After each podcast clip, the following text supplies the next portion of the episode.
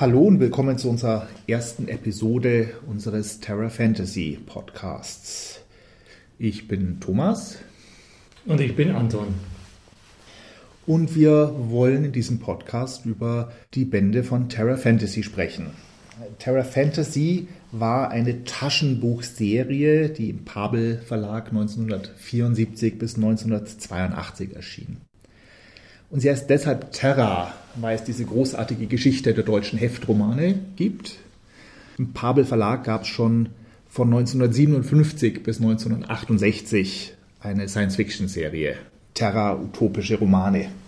Da erschien jede Woche ein Heft im Umfang von 60, 70 Seiten zumindest da, mit einer Science-Fiction-Geschichte drin. Und weil die Geschichten dann, naja, zu kurz waren oder zu sehr gekürzt werden mussten, gab es dann bald einen Ableger. 1958 bis 1965 gab es den Terra-Sonderband. Hier hatten wir einen Terra-Sonderband. Attentat auf Sol, Clark Dalton. Die erschienen, ich weiß gar nicht, wie oft die erschienen. Nicht so oft wie die normalen Terra-Hefte. Und es waren umfangreichere Bände. Und hatten offensichtlich ein wunderschönes Coverbild. Die Zeichnungen waren spitze, ja. Und von diesen Terra-Sonderbänden gab es insgesamt, glaube ich, 99 Stück. Von Band 1 bis 99, 1958 bis 1965. Und 1965 wurden die umbenannt von Terra Sonderband in Terra Taschenbuch. Das heißt, Band 100 war dann der erste im Taschenbuchformat und nicht mehr im Heftromanformat erschienen. Und das ging dann noch bis 1979 mit diesen Terra Taschenbüchern. Menschenskinder. Und Hans Kneife, hm, der hat dafür geschrieben, interessant. Später gab es dann verschiedene Ableger, Terra Nova, Terra Astra, 1968, 1971. Und in den 70ern im großen, also zu Anfang des Fantasy-Booms, der letztlich ausgelöst worden ist durch die, die späten 60er, als Tolkien erst äh, entdeckt wurde als populärer Schriftsteller. In den 70ern gab es dann eben vom Pabel Verlag neben diesen Terra Science Fiction Serien auch eine Serie Terra Fantasy. Offiziell, also ich dachte lange immer, das wären so richtige Taschenbücher gewesen mit ISBN-Nummer und so, aber gibt es überhaupt nichts. Das sind offiziell waren das äh, keine Taschenbücher, sondern Serien. Das war ein Magazin im Taschenbuchformat, das monatlich oder alle vier Wochen erschien, fortlaufend nummeriert. Und wir wollen jetzt nach und nach über diese Bände sprechen. Ich äh, habe ein Drittel davon gelesen, damals vor 30 Jahren. Und einen Teil, äh, zwei Drittel oder vielleicht die Hälfte habe ich, werde ich jetzt auch zum ersten Mal lesen. Ob wir es doch alle 94 Bände schaffen, müssen wir erst mal sehen. Ich lese alle Bände hier zum ersten Mal. Ist auch klar, damals für mein Taschengeld, das hätte 2 Mark 80 gekostet in Österreich 21 Schilling und in der Schweiz hätte es 3 Franken 60 gekostet. Steht sogar in Lire. Italien 800 Lire. Frankreich 5 Franken 50. Spanien 80 Pesetas. Okay, dann ein Zeitdokument. Fangen wir mal an.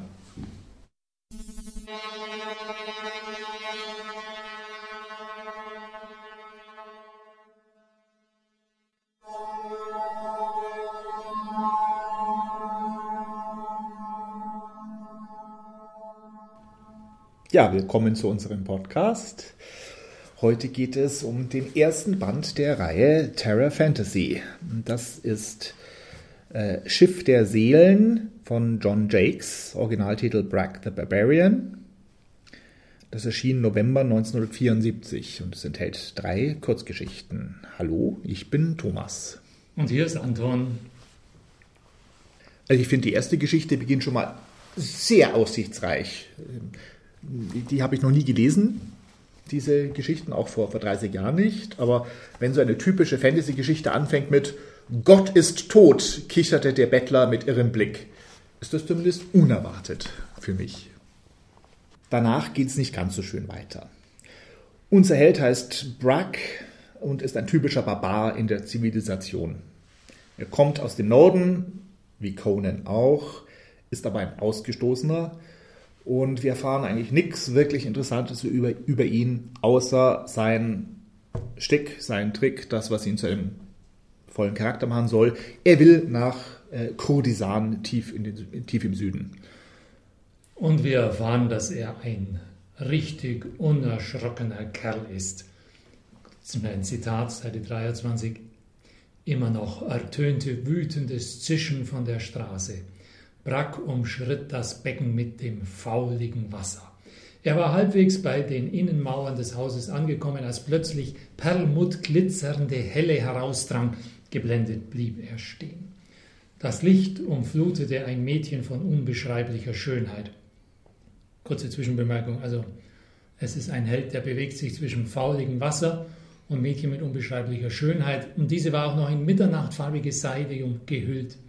Ihre Augen waren von der gleichen Schwärze, genau wie das lange Haar. Sie lächelte mit roten Lippen und so weiter und so fort. Und dann kommt unser toller Held und stellt sich die Frage, war das eine neue Teufelsfalle? Die Perlmuttwolke schien über ihr zu schweben.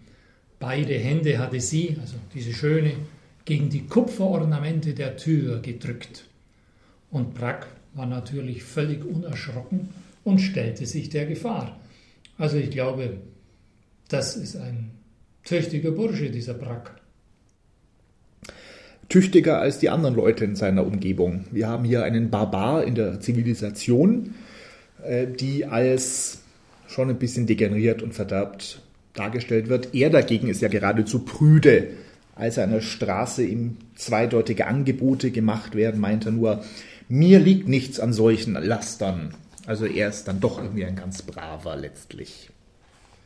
Ja, aus dem spießigen Norden scheint er wohl zu stammen, aber er war nicht spießig genug, weil die wollten ihn aus irgendwelchen Gründen nicht haben und wir erfahren die ganze Zeit nicht, wieso er eigentlich seine Heimat verlassen musste. Einerseits musste er, wir wissen nicht warum, und andererseits will er ja, weil er will nach Kurdistan. Und ich vermute mal, dass er viele, viele, viele, viele Geschichten lang immer wieder nach Kurdistan, also reisen wird und dort vielleicht mal im letzten Band ankommen wird. Und dieser Autor, der John Jakes, hat der viele geschrieben? Das weiß ich nicht. Ich kenne einen anderen Roman von ihm, der später mal erscheinen wird in Terra Fantasy, den ich mit großem Vergnügen gelesen habe, weil es ein heiterer Roman ist. Und äh, Fernsehzuschauer unserer Generation kennen ihn als Autor von wie ist das, Nord und Süd, Norden und Süden, diese, nein, no, no, im Original war, glaube ich, North, North and South oder sowas, zu Deutsch Fackeln im Sturm. Oh nee. Der damals doch Patrick Swayze zum Durchbruch äh, verholfen hat. Das war dieses Südstaaten-Drama, Bürgerkrieg, sowas. Also historische Schinken hat er auch geschrieben.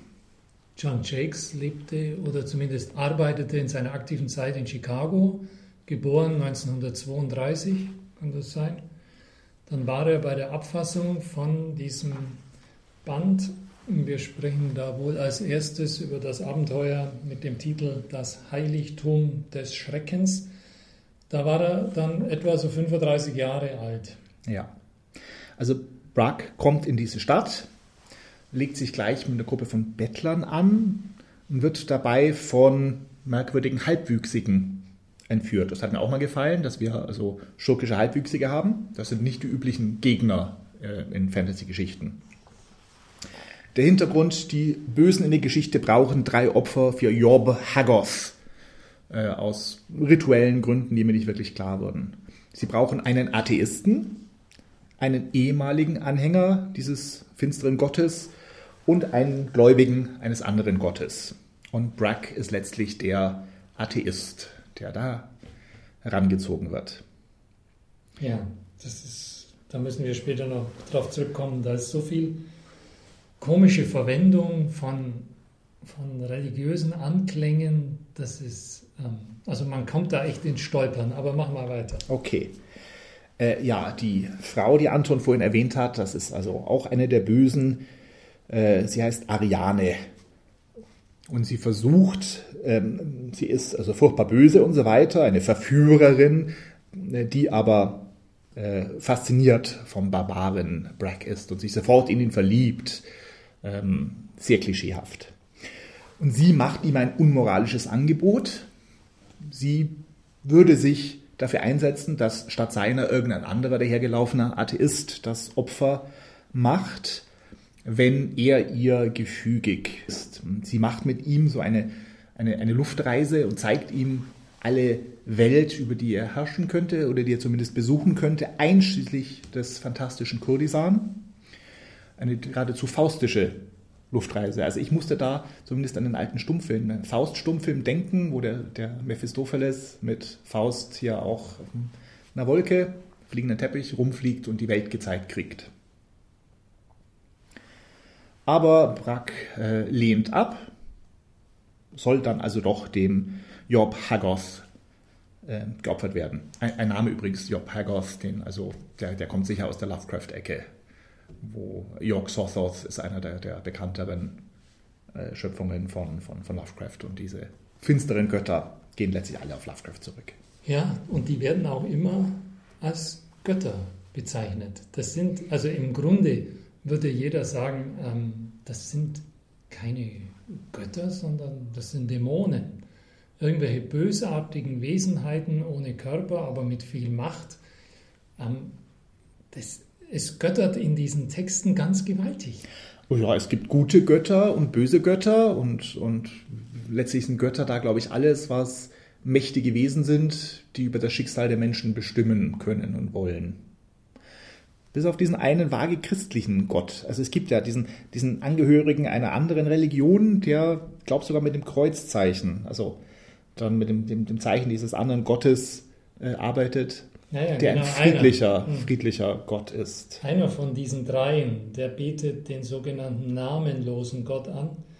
Und das ist eigentlich was auch sehr, sehr merkwürdiges, was er da beschreibt. Das soll ein Gott sein, der vor keiner Stadtgrenze Halt macht. Man muss sich fragen, was das heißen soll.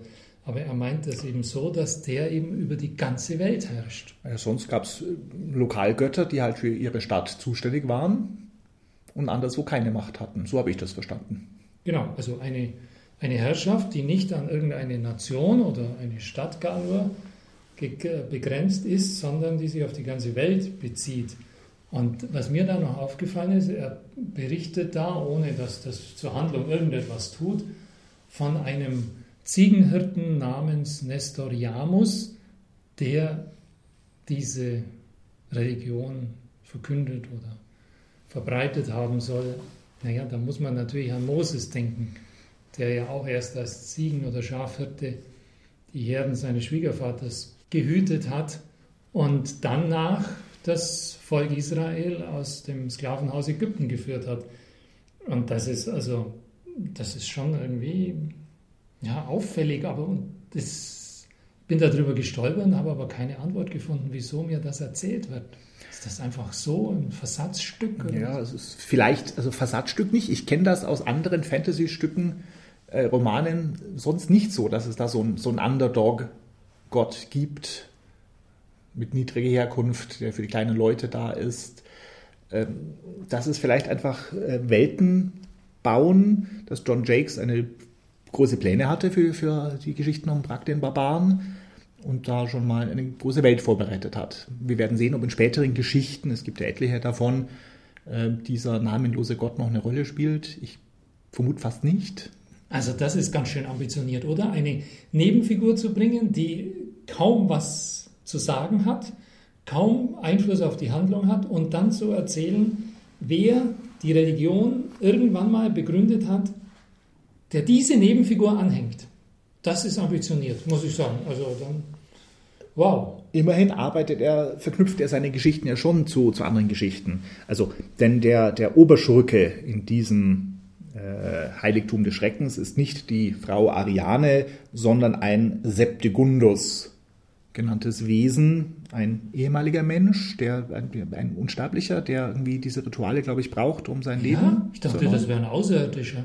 Nein, nein, nein, nein. nein. Das, das nicht sogar gesagt? Septicundus, nicht von dieser Welt?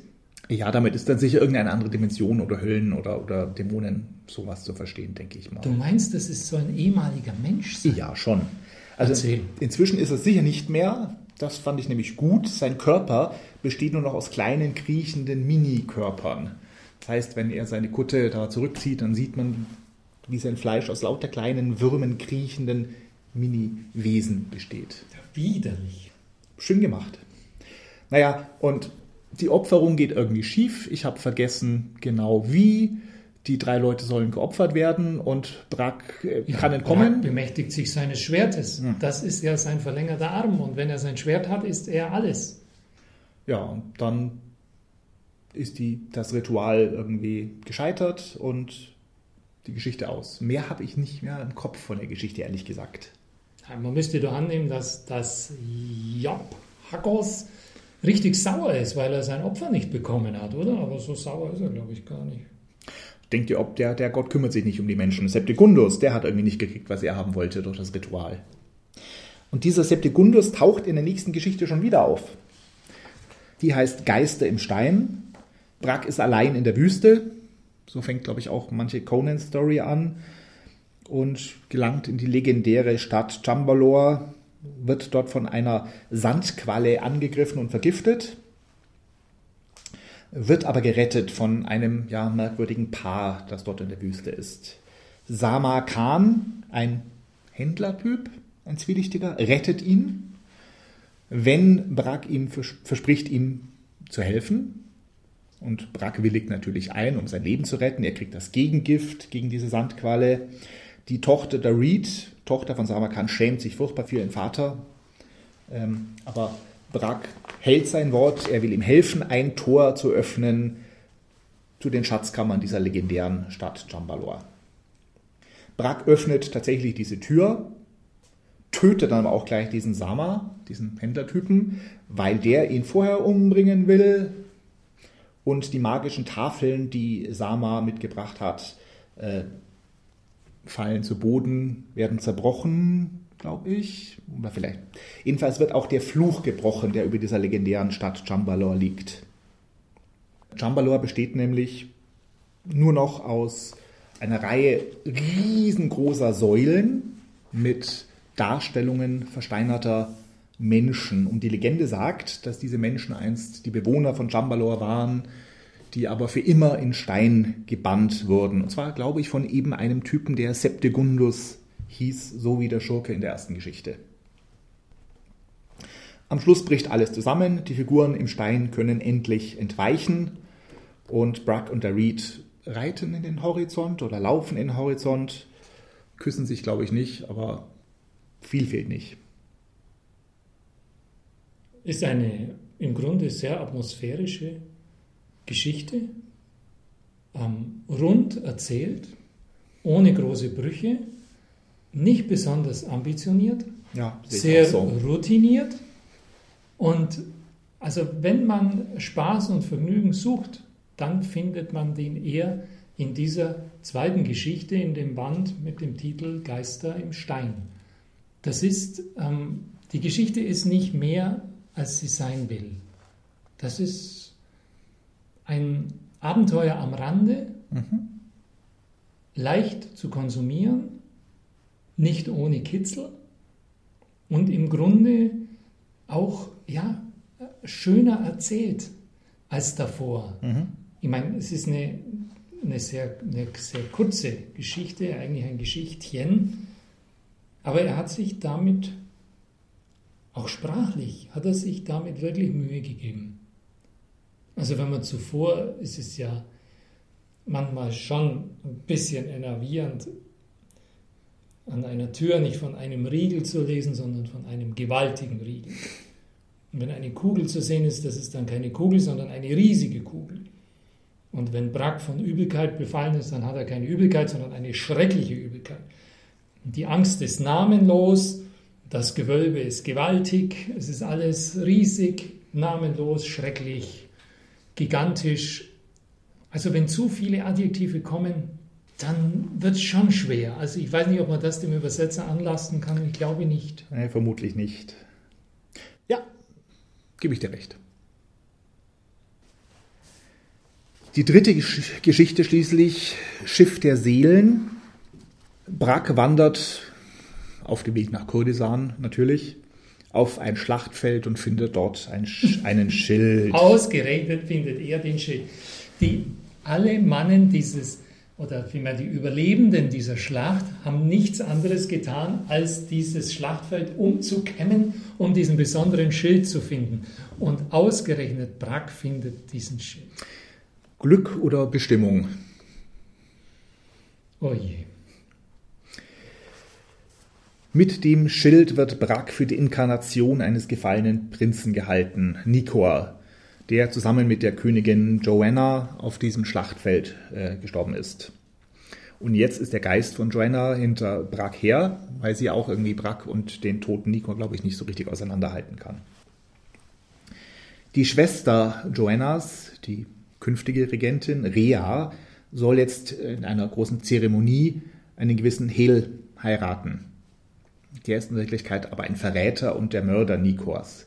Da stellt sich dann am Schluss heraus, als Nikors Geist äh, von Joannas Geist aus dem Schwert herausgelockt wird. In dem Schwert äh, des, des Schurken hat sich der Geist nämlich verborgen, weil da noch das Blut äh, von Nikor dran klebt.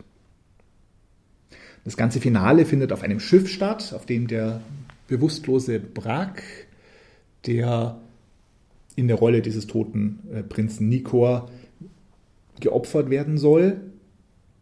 Der soll den, den Fluss hinab, so eine Art Wikingerbegräbnis, nur ohne Wikinger, soll da den, den Schiff, den, den Fluss hin, hinabsegeln und dort irgendwie dann zugrunde gehen. Das ist ein, ein wunderschönes Comic-Setting.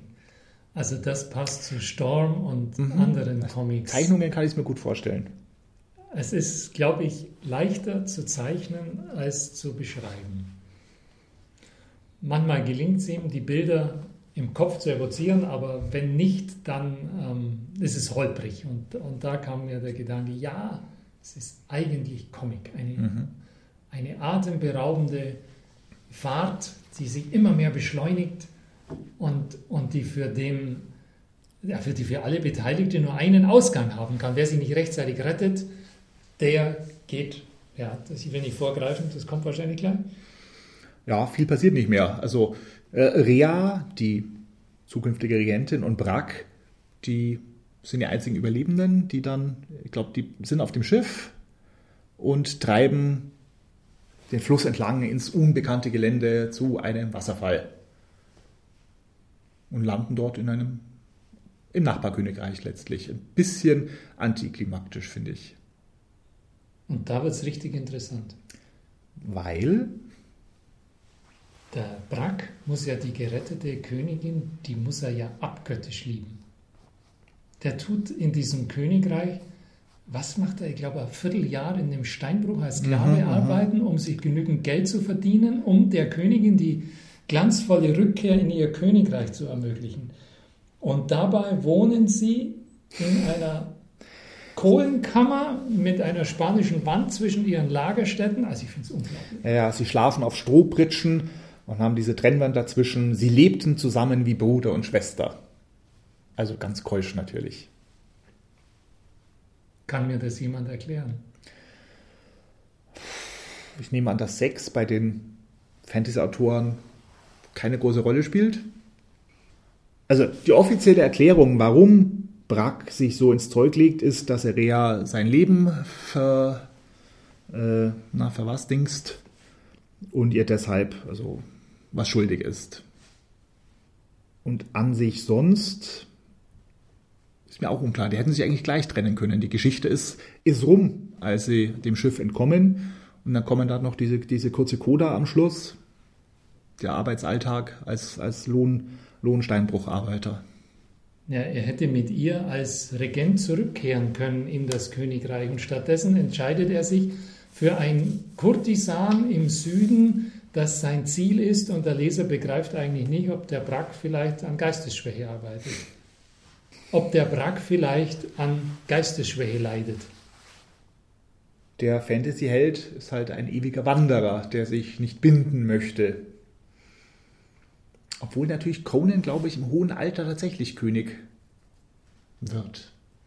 Aber Brack ist ja noch jung. Also Kurdisan muss er ja sehen. Noch ein letztes Wort zur Geschichte. Insgesamt kein wirklich guter Anfang für die Reihe Terra Fantasy, finde ich. Also die Geschichten sind ja, nett, aber doch irgendwie unergiebig. Da hoffe ich, dass später noch bessere Bände kommen.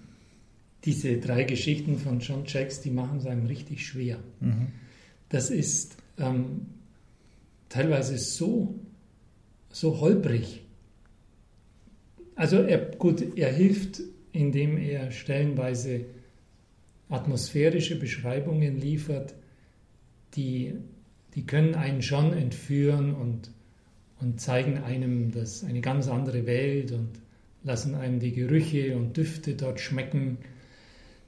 Aber im Grunde kostet er auch das nicht so richtig aus. Er, er hetzt sich selber ins wilde, ach so, ins südliche Kurdisan und, und der, der Leser, der, der hechelt ihm hinterher. Ich bin nicht so richtig auf die Spur gekommen von, von Brack der Barbar und seine weiteren Abenteuer. Da muss ich sagen, gehe ich sehr skeptisch an. Ich fürchte, wir werden noch mehr von ihm hören. Na gut, dann vielleicht wird es ja nicht schlecht. Aber dann verabschieden wir uns erstmal und sehen uns weiter beim nächsten Band von Terra Fantasy. Danke fürs Zuhören.